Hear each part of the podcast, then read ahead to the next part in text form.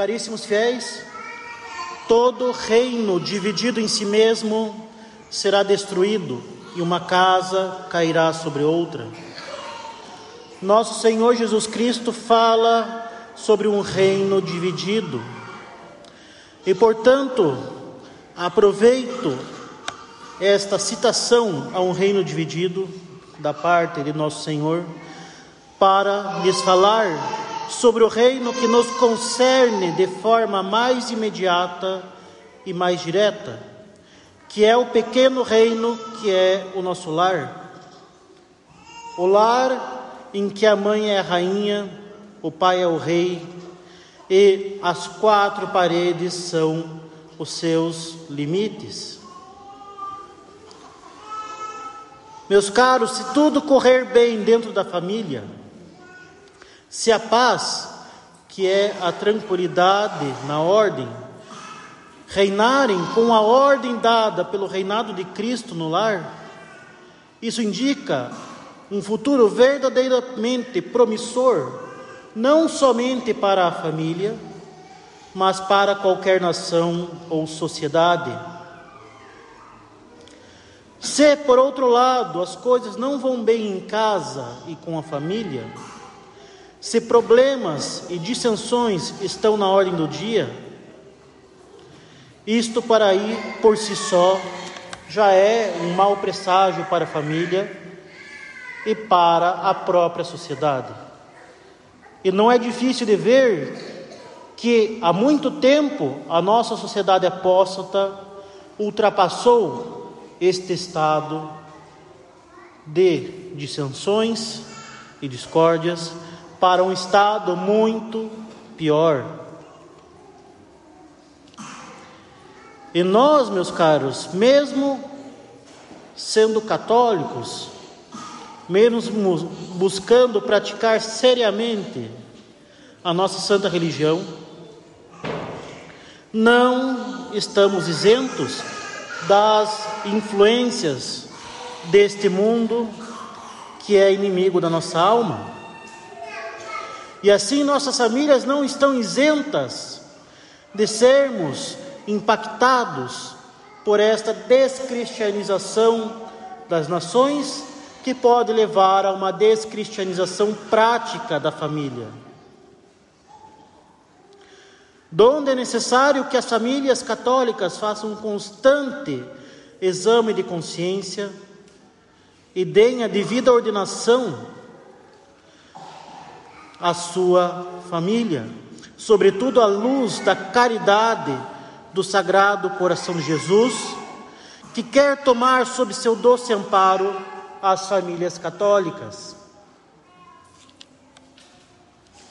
Efetivamente, meus caros pais, mães, filhos, nestes dias em que a abominação da desolação se alastra no governo, na sociedade, na própria igreja, quando nos deparamos com tantos problemas, quando nos deparamos com a própria iniquidade dos mais diversos âmbitos, e, sobretudo, quando se começa, conhecendo a verdade, ter uma noção mais tangível da catástrofe que é a sociedade atual, é natural a confusão e a perplexidade. É natural que o indivíduo se questione: o que posso fazer a respeito disso? É natural que se questione por onde posso começar. E a resposta à segunda pergunta não pode ser outra senão: começarei a fazer algo em casa. É evidente que, filhos que somos dos nossos tempos, nós temos, tenhamos esse ímpeto de querer mudar tudo querer mudar a sociedade, fazer algo a respeito. não somente anunciar o erro em que as pessoas se encontram, mas querer, confiando nos seus próprios esforços, confiando na sua própria força, mudar tudo. Muitas vezes, mudar tudo com as próprias mãos. É justamente esta megalomania e este orgulho do homem moderno afetando o indivíduo que acaba de descobrir a verdade. E, querendo mudar o mundo, acaba esquecendo da própria casa. Por isso, comece em casa. Veja o que, como indivíduo, pode ser feito para ajudar a melhorar a sua família, o ambiente doméstico e familiar. Coloque Deus na família, coloque a graça na família. Que se restabeleça a devida ordem natural da família. Os filhos subordinados aos pais, a mãe sob o amparo e o governo do pai o pai como chefe da família, e pai, mãe e filhos, todos subordinando-se ao trono do Sagrado Coração de Jesus.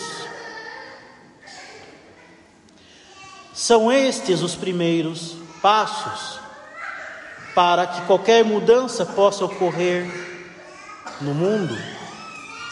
Ninguém vai mudar o mundo se é incapaz de arrumar a própria cama. Ninguém vai alimentar multidões famintas no Ceilão se é incapaz de ajudar os próprios pais. Ninguém vai ser um novo apóstolo das nações se não é capaz de buscar a oração na própria família e muito menos na própria vida. Ninguém vai lutar pelo reinado social de Cristo na sociedade se Cristo não reinar em sua alma. E sim, é necessário que a sociedade seja recristianizada. Mas por que ela se encontra na apostasia? porque as famílias já se encontram em uma apostasia, seja ela formal, seja ela prática. Eis que muitos lares estão em ruínas. Muitos são aqueles que descobrem a verdade com lares já nesse estado. Muitos só conhecem na teoria o que a família deveria ser.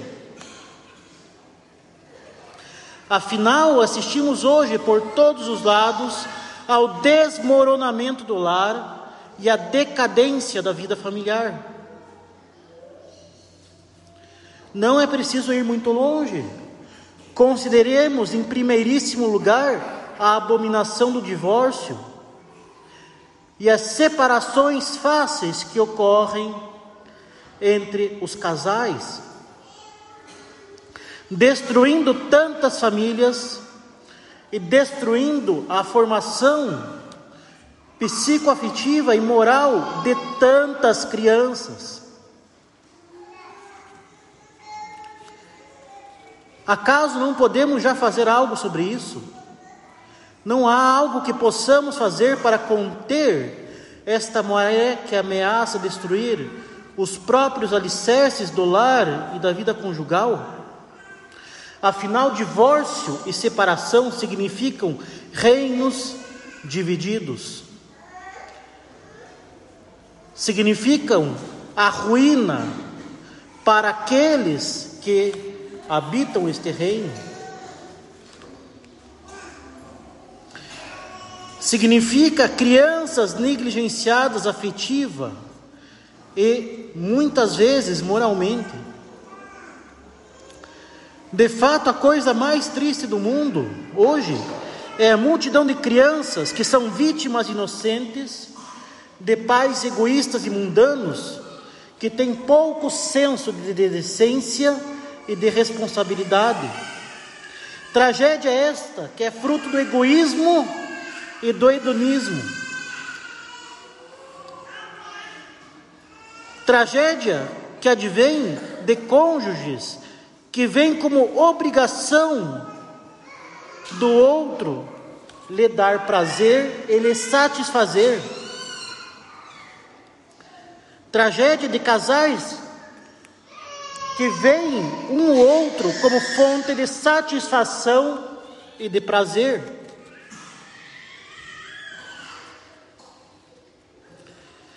O fundamento está aí, nas pequenas discórdias, nas pequenas desavenças, que são que tem como fundo o próprio orgulho e vaidade,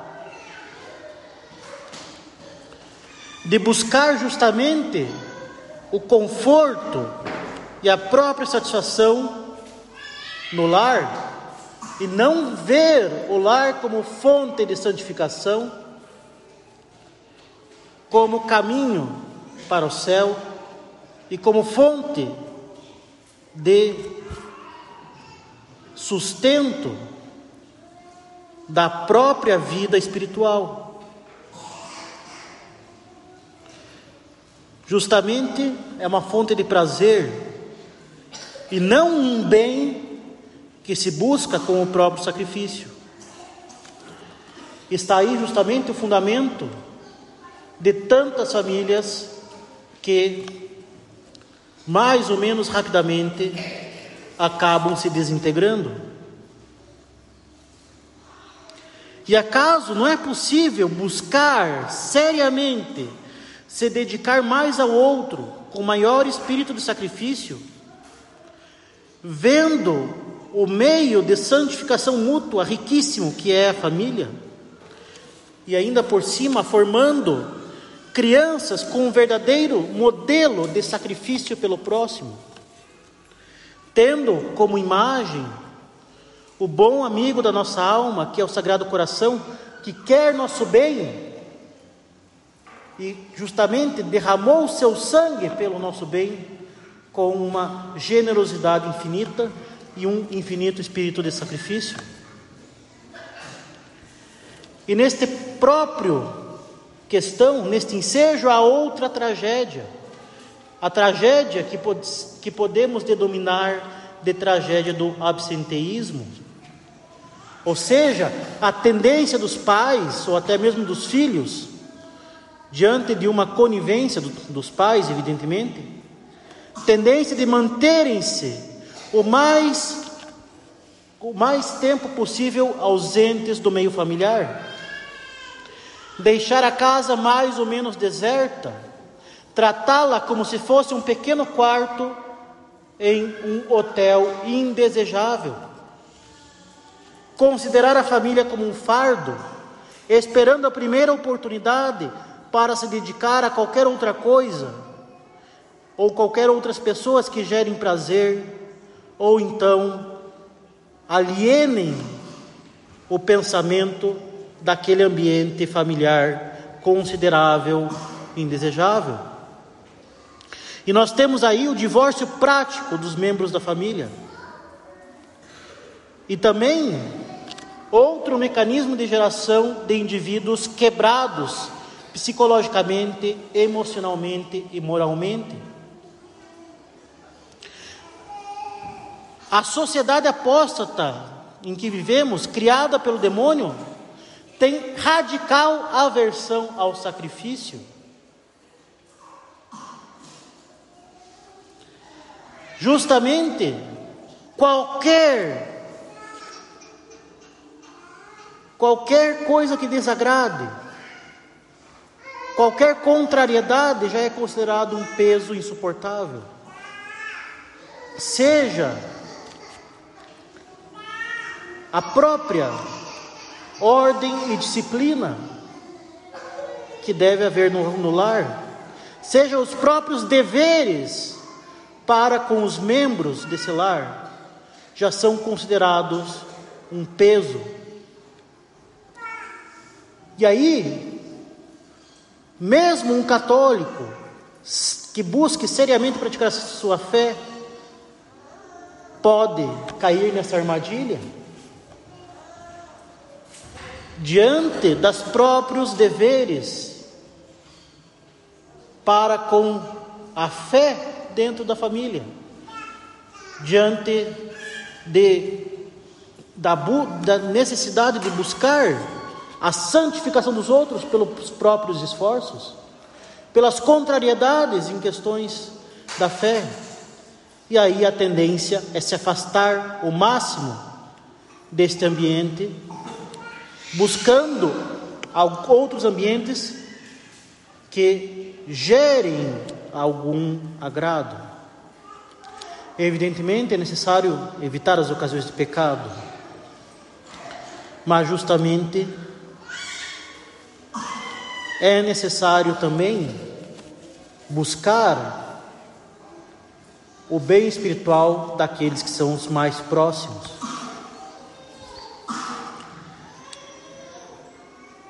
E a fé presente no ambiente familiar e a graça do Sagrado Coração são os antídotos para este egoísmo satânico que vê toda contrariedade como devendo desaparecer.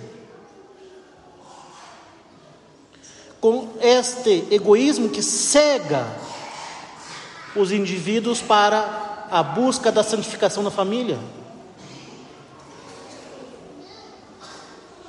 É necessário ver justamente a família como meio de santificar os outros ao mesmo tempo em que se santifica-se.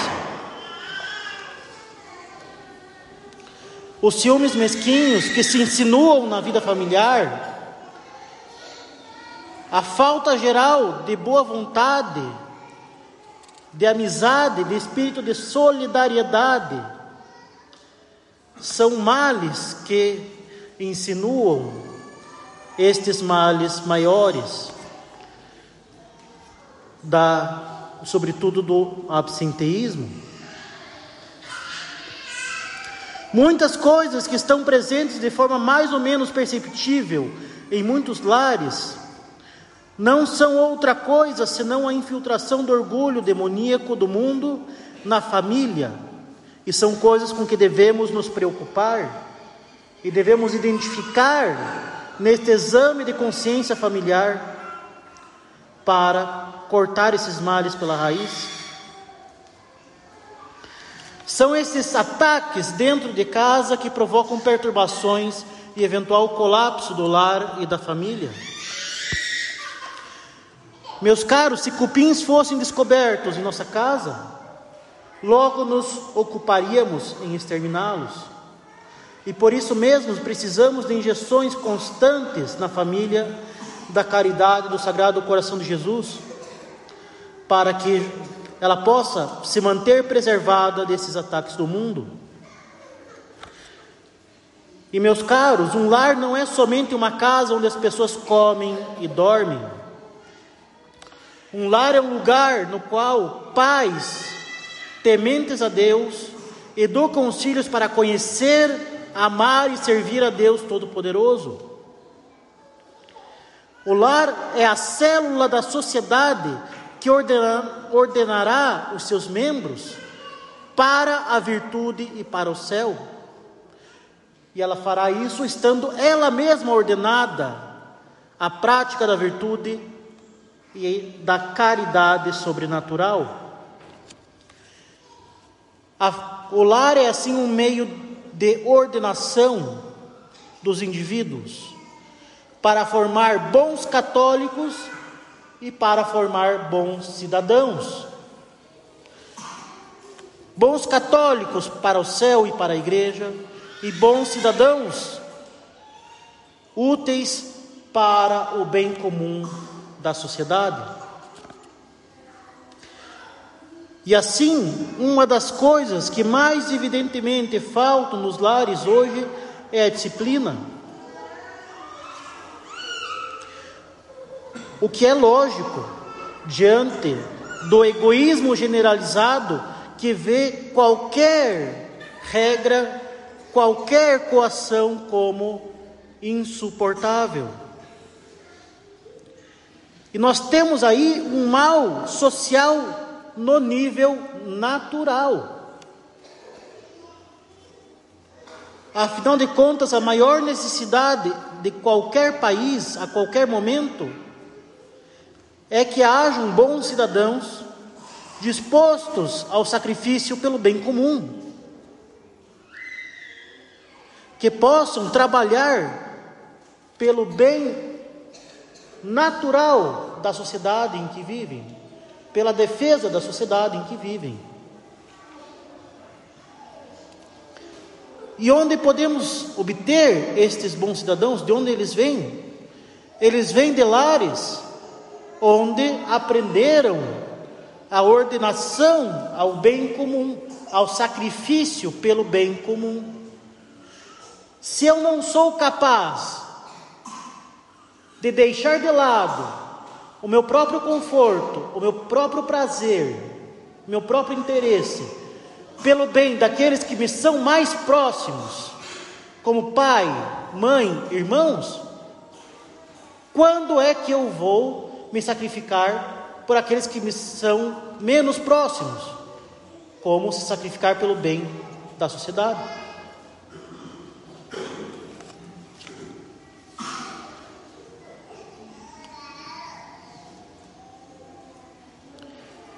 A disciplina dos pais, mais do que qualquer outra coisa, além de ser responsável por, bons, por formar bons católicos, é responsável por formar bons cidadãos, honestos e decentes. A obediência exigida pelos pais, a disciplina dada por eles, a ordem que reina no lar, a partir da autoridade, a partir desta ordem natural, pai, mães e filhos, resulta em filhos que foram criados para serem bons católicos tementes a Deus e cumpridores da lei. E nada pode tomar o lugar disso, nada. Se não há disciplina, não há sacrifício. Seja na defesa do país, seja na recristianização da sociedade. E disciplina pela verdadeira ordem no ambiente familiar, pelo exercício da verdadeira autoridade, não pela negociação para o conforto. Os filhos devem justamente obedecer os pais, vendo neles a autoridade natural e a autoridade sobrenatural de Deus que criou a família. Não para fazer birra e conseguir alguma recompensa. E os pais justamente devem exercer essa autoridade para o maior bem dos filhos. Justamente pela obrigação que tem de formar bons católicos e bons e honestos homens. Justamente não fazendo aquela negociação de deixar, dar alguma coisa que é pedido de forma indevida para conseguir um sossego momentâneo. O exercício da autoridade, o próprio exercício da autoridade exige sacrifício.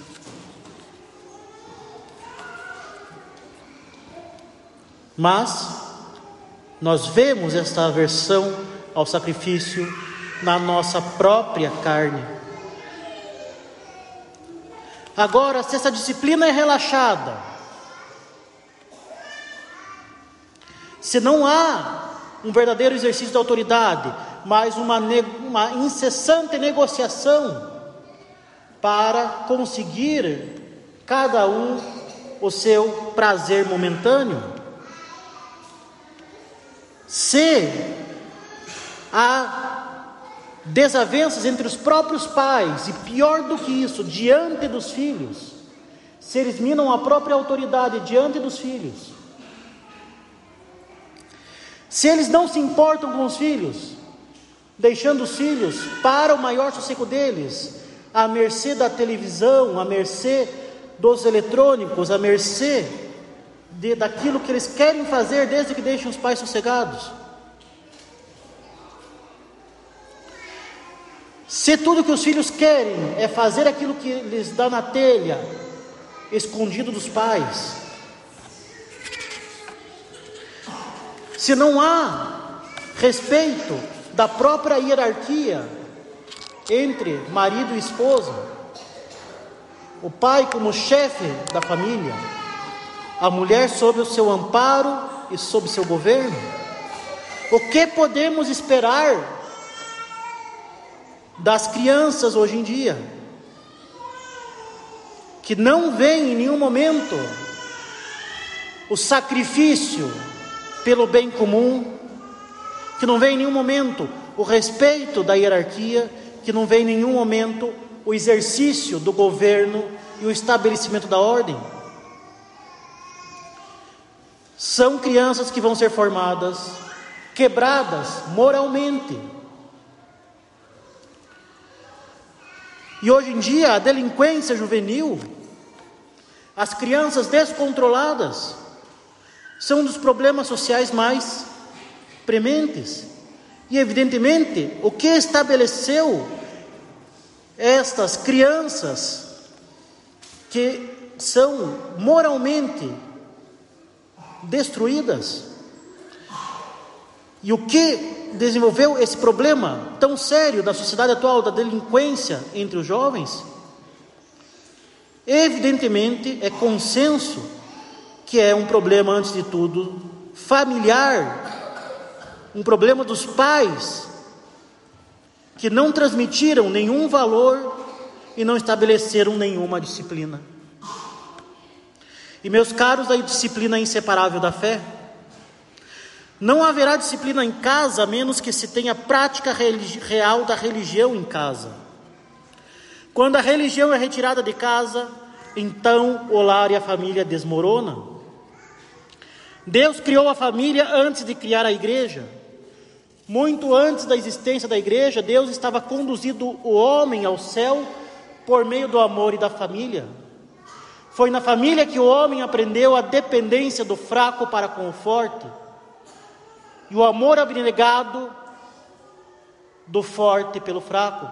A família católica nasce, a vida católica nasce na vida familiar. O primeiro passo da criança para aprender a confiar em Deus é confiar em seu pai e em sua mãe. E por isso mesmo não ter essa confiança frustrada ou sabotada pelos pais através de conflitos ou arbitrariedades mesquinhas é absolutamente necessário para a formação católica da criança. A criança que não conheceu a ordem e a harmonia de um bom lar terá dificuldade em amar a Deus e amar e respeitar nossa Santa Madre Igreja. Se a vida familiar não é católica, na prática, se a vida familiar não é a escola fundamental de formação da criança, na vida católica, então a igreja e a escola católica pouco poderão fazer pela criança.